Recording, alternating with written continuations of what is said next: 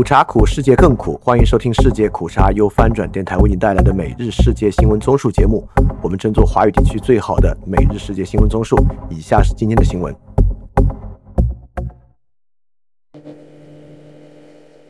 以下是今天七月三日的新闻。首先是中国新闻，蔡徐坤演艺生涯可能已经结束。二十四岁中国顶流偶像蔡徐坤六月二十六日被曝，两年前和女子一夜情之后，要求女方堕胎，还因蔡母雇佣私家侦探跟踪该女人闹上警局。历经一周，蔡徐坤工作室迟未回应。目前传出中国官媒央视旗下微博，包括央视新闻、央视频全面下架蔡徐坤的相关内容，粉丝担心他恐怕是彻底阳了。蔡徐坤爆出男女关系负面新闻后，种种不利于蔡徐坤的传言。其工作室多未出声，而蔡徐坤预计七月十五日在新加坡开演唱会，目前情况不明。根据台湾媒体的报道，有网友爆料，《奔跑吧》节目组要蔡徐坤赔偿，他和 Prada 的解约代价不低于李易峰，新加坡演唱会也要赔。翻评：可惜在我们这里，艺人生涯结束不是依靠法律程序或市场的决定，而是依靠政治密码学一样的央媒表态定调。这还是一种古典皇权，而不是现代制度。下一条新闻：广州拟加强对电动自行车的管制措施，在多个道路和时间段实施限行，引起市民两极反应。翻评：文明城市评选一天不除，城市一天不得文明。广州如此积极解决电动车问题，应与文明城市评审有直接关系。文明城市评比中的电动车头盔佩戴率、非机动车乱停放、非机动车乱穿马路等，都是很难完成的治理。虽然外卖电动车通行可能有特殊路权，但早晚接送子女上下学和上下班的市民将会成为新政府的直接受害者。政府官员的考核再次碾过市民的生活。下一条新闻：美国财长耶伦将在七月六日至九日到北京访问。中国财政部星期一早上确认耶伦的到访日期。路透社报道，美国财政部一高级官员星期天说，耶伦访华期间将与中国高级官员举行会议，讨论广泛问题，包括美国对中国新反间谍法的担忧。这名财政部高官对记者说，耶伦的中国行程是总统拜登推动深化美中沟通、稳定关系，并尽量降低因双方分歧导致误判的风险。耶伦将是继美国国务卿布林肯之后第二位访问北京的拜登内阁成员。下一条新闻：美国六月出动更多侦察机对中国进行侦察。中国智库公布最新数据指出，美军今年六月共出动五十四架次侦察机到南中国海进行抵近侦察，相较五月的四十六架次侦察机增加八架。中国智库南海战略态势感知计划星期天在微博配图发文公布上述数据。帖文指出，侦察架次根据 SB 信号统计，由于部分美军机在执行侦察任务时采用虚假识别码或不开启信号，因此实际数目更多。下一条新闻：二零二三年俄中客运量激增。俄罗斯交通运输部说，二零二三年一至五月。俄罗斯航空公司的俄中两国间客运量同比暴增。俄罗斯卫星通讯社星期五引述消息报道，在这五个月期间，中国航空公司从俄罗斯各地向到中国各地往返运送了七万八千八百名乘客，数量为二零二二年同期的十倍多。客运量同比暴增的原因与中国解除防疫限制以及俄中间航班数量增加有关。下一条新闻。人民大学全部学生资料恐被盗制成打分网站。有网民爆料称，中国人民大学一硕士毕业生盗取了全校学生照片及个人信息，并制作了给全校学生颜值打分的网站。校方工作人员回应称，学校已注意到此事，正在跟进核实。据吉姆新闻报道，有网民星期六在微博上报道称，中国人民大学一男生在读硕士研究生期间，利用专业技术盗取全校学生个人信息。包括照片、姓名、学号、籍贯、生日等，并搭建了给全校学生颜值打分的网站。网传截图显示，该毕业生2020年10月曾在个人社交账号上发布动态公开此事。不过，目前该社交账号上的相关内容已经清空。下一条新闻：超五十个港人团体促白登部邀请李家超参加 APEC 会议。亚太经济合作组织峰会今年十一月将于美国旧金山登场。超过五十个港人相关团体上周五联合致信美国总统拜登，要求他明确表示不会允许香港特首李家超入境美国参加 APEC 峰会。任何情况下，李家超这个遭受制裁的人权侵犯者都不该被允许踏上美国国土。公开信上写道：“若美国解除或豁免对李家超的制裁，将破坏外界对美国的信心，质疑美国对香港自由与人权的承诺。”下一条新闻：中国新一代动车组性能验证完成，单列最高时速达到四百五十三公里。据人民日报七月二日报道，从中国国家铁路集团有限公司获悉，新一代动车组 CR 四五零动车组新技术部件性能验证试验圆满成功，动车组研制取得新进展。搭载新技术部件的试验列车，六月二十八日在福沙高铁梅州湾跨海大桥以单列最高时速四百五十三公里。双向两列相对交汇，最高时速八百九十一公里运行。六月二十九日，在福沙高铁海尾隧道，试验列车以单列最高时速四百二十公里，双向两列相对交汇，最高时速八百四十公里运行。新技术部件各项指标表现良好。下一条新闻。香港政务司司长称，二零一九年香港公务员做出不符合身份的事，有少部分香港公务员做出一些不符合身份的事。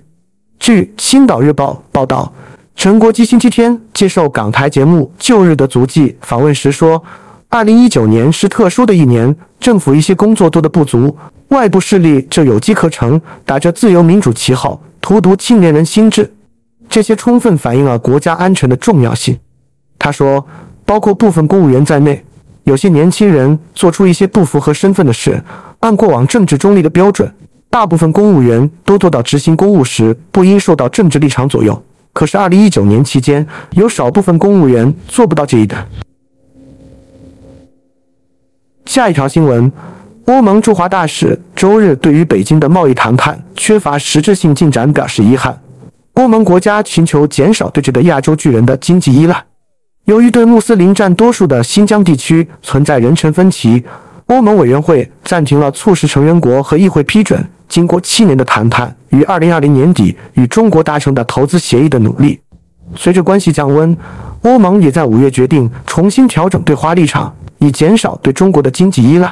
而此时，北京被怀疑默许莫斯科支持起乌克兰战争。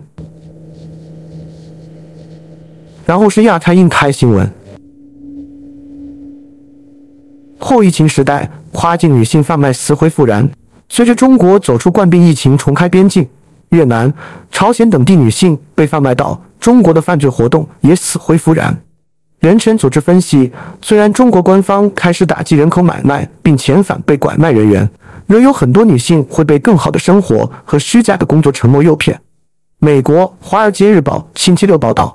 人权组织认为，上个月在中越交界小镇广西靖西发生导致十一人身亡的轿车侧翻事故中，遇难者很可能是被卖到中国的越南女性。此外，今年二月，越南保辽省警方捣毁贩卖未成年越南女孩到中国的犯罪团伙，也显示两国间的人口买卖活动再次增加。此前，中国严格的防疫政策以及中越边境竖起三米多高的围栏。曾使这类犯罪活动几乎销声匿迹。下一条新闻：韩统一部部长释放更强硬对朝策略。韩国总统在提名一位保守派学者出掌统一部几天后，周日表示，统一部不能再继续向为朝鲜提供救援的辅佐机构，现在是时候做出改变了。韩联社报道说，据总统府发言人金恩惠说，尹锡悦总统在与幕僚谈及提名保守派学者金英浩为。统一部长官时说：“到目前为止，统一部就像朝鲜的后援部，不应该再这样了。”报道说，尹锡悦强调，从现在起，统一部必须执行适当的责任，根据统一必须基于自由民主秩序的宪法原则。韩国谋求的统一必须是韩国和朝鲜人民享有更好的生活，作为人类被更好的对待。然后是科技新闻。拜登政府支持研究如何阻挡阳光以应对气候变化。白宫对研究如何阻止阳光照射地球表面以限制全球变暖的想法表示了初步的支持。这是一份国会要求的报告，可能会将长期以来被视为科幻幻想的想法变为现实。这种备受争议的观点被称为太阳辐射改造。有人认为这是一种有效的对抗气候变化的方式，但一些科学家警告说，单于大气的化学构成可能会产生一系列未知的副作用。白宫周五发布的报告建议拜登政府愿意探讨阻挡阳光以降低地球温度的方法。尽管报告对此表示了一定程度的怀疑，强调国会已下令进行评估，并且政府表示这并不预示与有时被嘲笑为地球工程的过程有关的任何新的政策决定。翻评：欧洲和美国均开始研究阻挡阳光计划，这说明大家都意识到阻止地球温室气体排放的目标基本已经失败。我们关注财经方面，央行重大人事变动，由中国人民银行副行长、国家外汇管理局局长潘功胜继任中国人民银行党委书记，免去郭树清的央行党委书记职务和易纲的央行党委副书记职务。其中，易纲自二零一八年起还兼任央行行长，目前仍留任。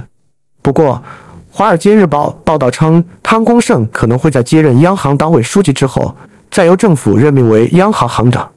据国家外汇管理局网站介绍，即将在本月满六十岁的潘功胜，自2012年以来担任中国人民银行副行长，有深厚的中国银行业务和政策经验。他过去是中国人民大学劳动人事学院硕士研究生、经济学系博士研究生。一九九七年至一九九八年，潘功胜曾在英国剑桥大学学习。二零一一年上半年，在美国哈佛大学肯尼迪政府管理学院担任资深研究员。翻评：其实这个人的实操背景更多在金融市场领域，更像是一个适合金监局官员。当然，现在的官员任命肯定不以经验对口作为第一要务就是了。下一条新闻。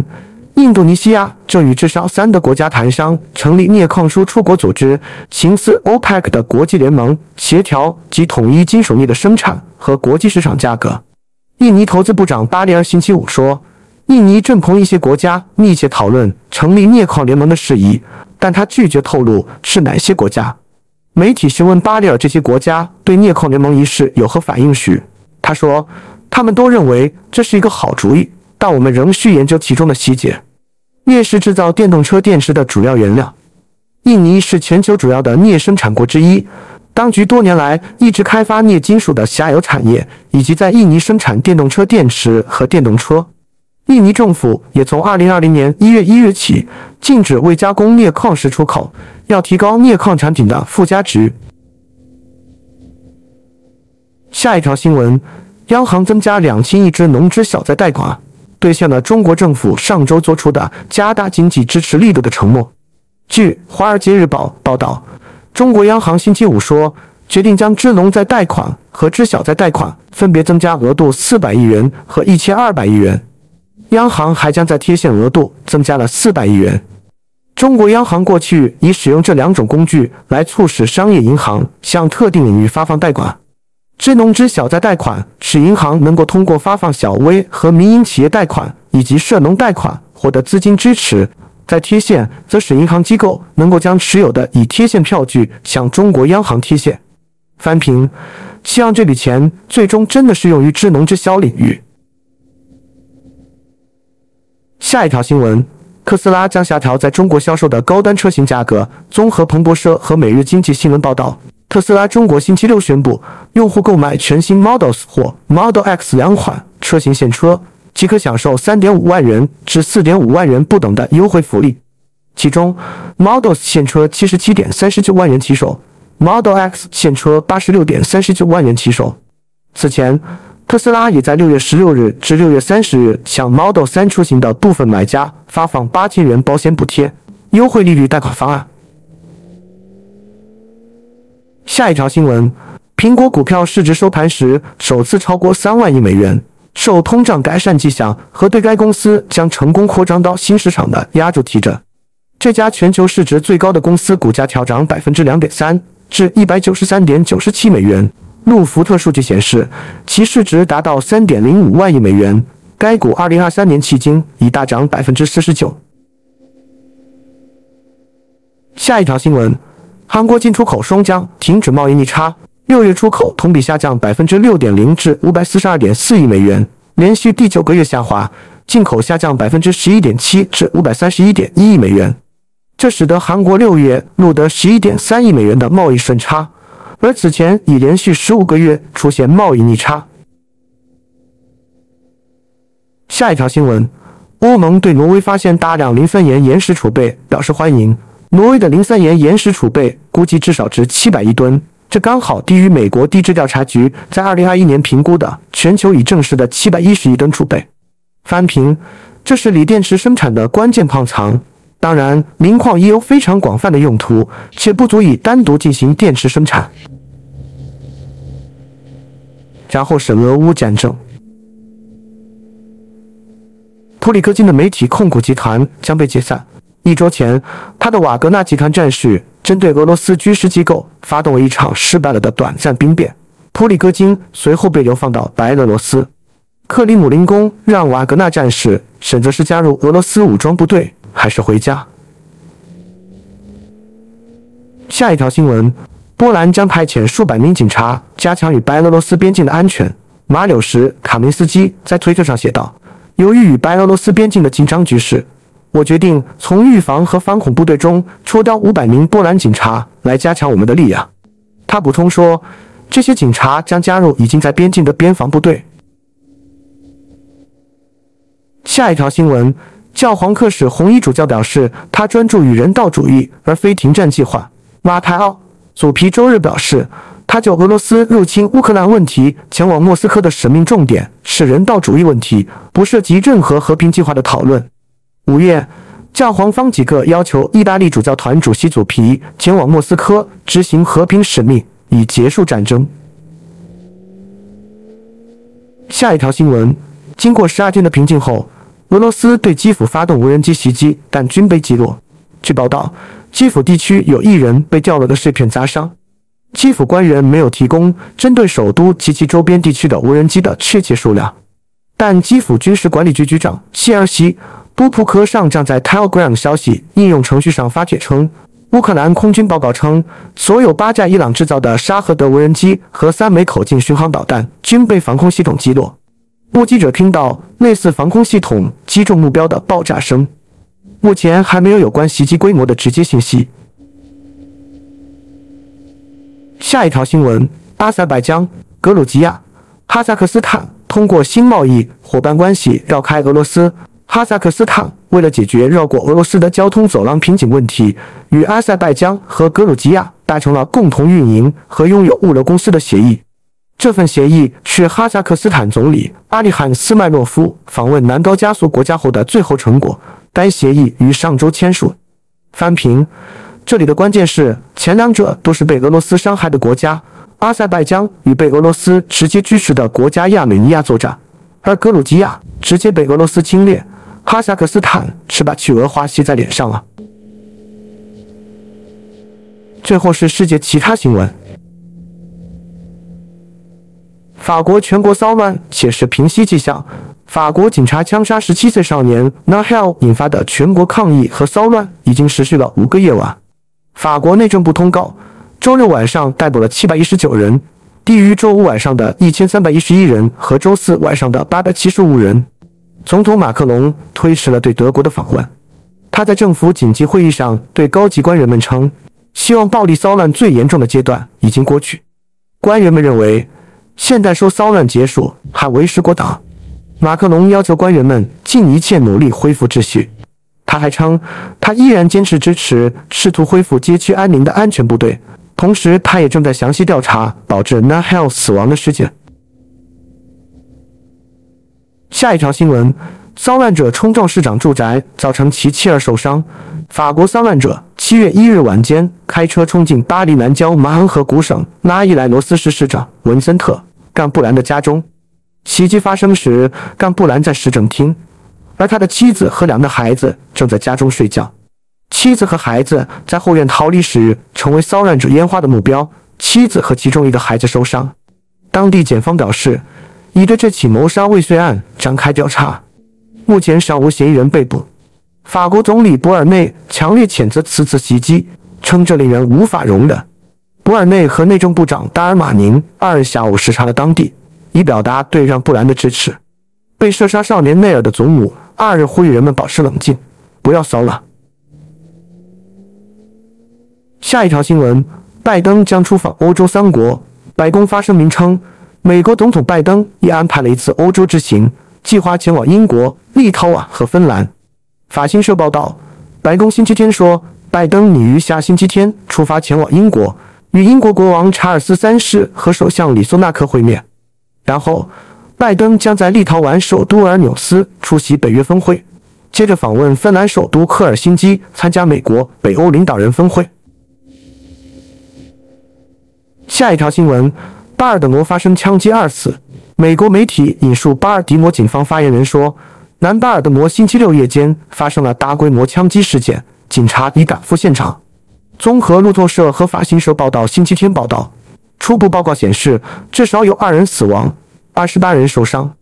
另据巴尔的摩新闻频道 Fox 四五报道，十人由警方送往医院，另有十九人自行前往医院。并补充说，一名目击者称，他们听到了二三十声枪响。下一条新闻：以色列以三十亿美元的价格购买了二十五架更多的 F 三五隐形战斗机。以色列国防部于周日表示，已批准购买第三个 F 三五隐形战斗机中队，交易金额为三十亿美元。由洛克希德马丁公司制造的这额外二十五架飞机，将使以色列空军的 F 三五数量增加到七十五架。国防部补充说，这笔交易将通过以色列从美国接收的防务援助资金来进行支付。好，以上就是今天所有的新闻节目了，非常感谢你的收听，也欢迎在 p a 创赞助范展电台赞助链接在 Show Note 中可以看到。那么苦茶苦，世界更苦，明天我们不见不散。